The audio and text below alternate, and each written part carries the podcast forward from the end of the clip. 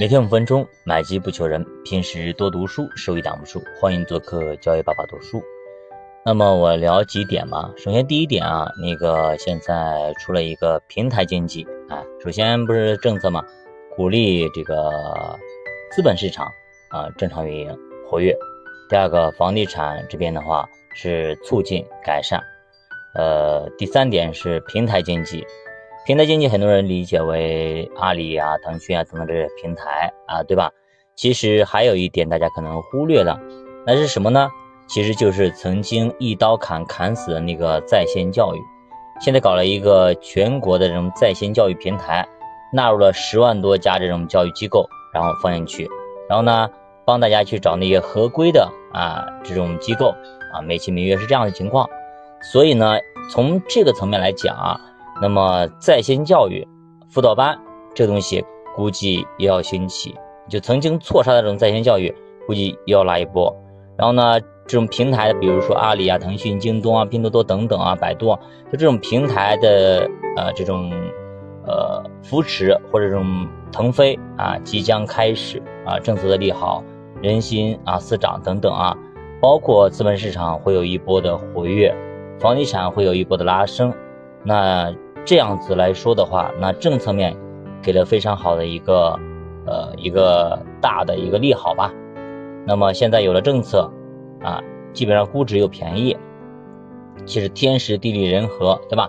环境还 OK，那其实就差人和了。那昨天一涨，对吧？大家感觉自己又行了，本来蔫的像蔫瓜一样的，突然感觉哎自己又行了。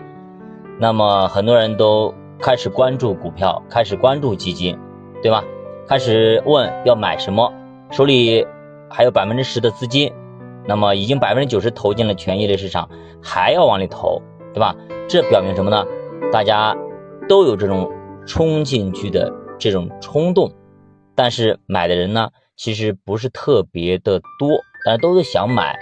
大家在看什么？看今天，看明天，看最近一段时间是不是能够一起拉上来？那今天说实话，昨天涨那么多啊，今天继续拉的动能还是没那么足啊。今天目前来说是一个平盘往下走一点点的，啊各大指数是百分之零点三、零点四、零点五这样的一个跌幅。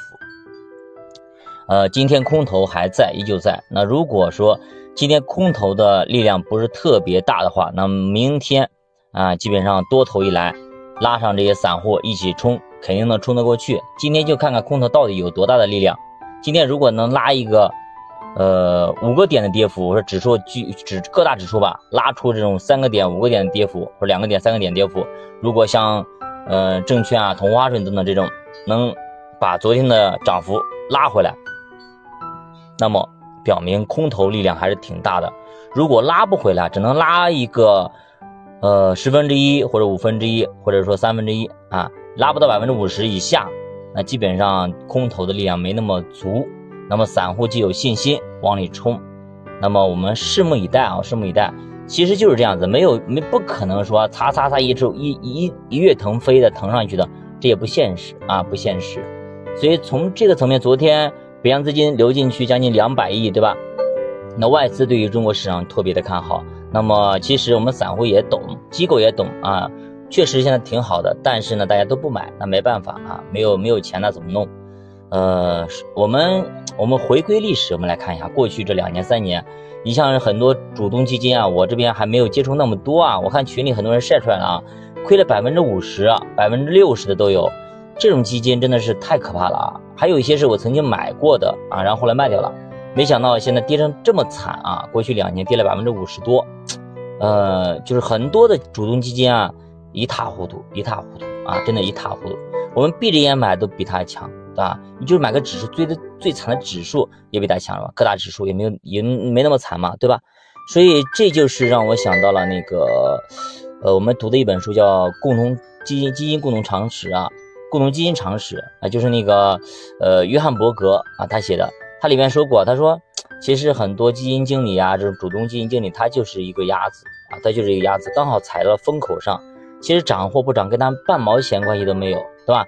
这些跌了百分之五十的基金经理，对吧？两年给别人跌了百分之五十的基金经理，其实都是二零二零年、二零一九年那一波涨得最凶的啊，名利双收的这些基金经理。但是呢，他们现在跌了百分之五十，很多人都不知道，他们拍拍屁股走人了，换一家公司，对吧？继续可以拿高薪，换一个基金，对吧？又 OK 了。所以没有人在意他曾经的一些过往，这个东西确实非常非常的残酷。到最后呢，还是投资者来买单，就是他的一个呃代价太低了。就是约翰伯格也说，就这种这样的话，对于基金经理的惩罚太低了。他可以，他如果说博赢了，他可以就是一把梭哈压某一个赛道某一个点没问题。他压对了，他可以功成名就。他可以年终奖从本来可能二十万、三十万，一下子变成了啊两百万、三百万，甚至上千万。他的名，他的身价一下子翻了好多倍，一下子就只能说飞黄腾达。那如果说赌错了呢？赌错了不好意思，要么雪藏，要么换一家公司继续来，直到赌对那一次啊就可以了。所以他的违约成本或者他的一个呃做错的成本特别特别低，他只有好处没有坏处。你说？他去搏一把、赌一把的这种冲动有没有？是有百分之百的冲动的。所以这就是目前，也是以前，包括美国市场、包括中国市场，必然会遇到的一件事情。我们现在相当于美国几十年年年前的这样一个行情，对吧？我们所经历的，其实人家早就经历过了。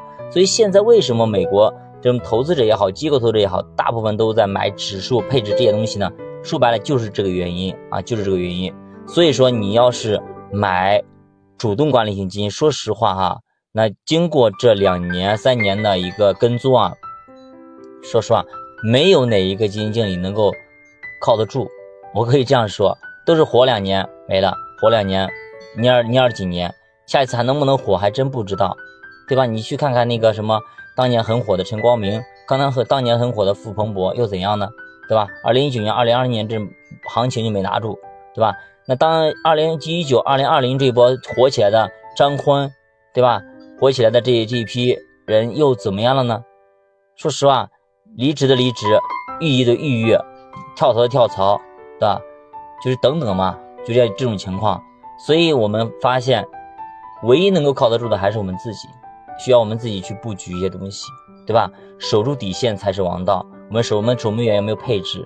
我们的后卫有没有配置？这样的话才能够让我们在这种大的震荡下啊，我们才能够稳定下来。比方说你配了没有配这种，对吧？这种比如说十年期的国债、七到十年期的这种长债、利率债、国开债，对吧？有没有配纯债？有没有配债券啊？包括信用债也好，招商产业债这种也好，对吧？你放进去，是不是妥妥的年化百分之五的点放那里的？是不是很舒服？是不是很爽？对吧？你最起码安全垫在这里，比你全部压权益类要舒服很多，这也是做组合的一个好处，对吧？而且什么行情里做什么东西，比方说这几年你买的可转债就非常 OK，对吧？那如果是你真的是买了这种医药啦，对吧？新能源啦等等这些东西，那你会很难受，很难受。所以真的是这种单赛道确实非常难受。比方说主播自己买的，对吧？恒生科技。中概互联都 OK 的，对吧？都是这样子的，一跌的确实啊没脾气啊没脾气，确实啊经历过这样的一个大的跌幅，真的你对这个行业有一个更深刻的认识。那下一次你再去选一个新的行业，你真的要三思而后行，您能不能扛得住这么大的一个跌幅，对吧？所以真的是我们做投资做久了，慢慢的会让自己更加的保守和更加的呃怎么说呢？更加的谨慎。啊，更加谨慎，而没有那么的冲动啊，因为毕竟这个东东西很多人后悔，我以前怎么多冲动了，其实也没必要后悔。你二十多岁的人，小伙子，你就得冲动一把嘛，对吧？去做冲动的事情，你别等到四五十岁再去冲动，你不合时宜的啊。什么年龄做什么事情，也不要去后悔，往前看，向前看，终将会迎来啊我们的胜利啊！而且我特别有信心啊，我们特别有信心。那我们就山顶见。啊，我们到止盈的时候一起开怀畅饮。好的，教爸读书陪你一起慢慢变富，咱们下节再见。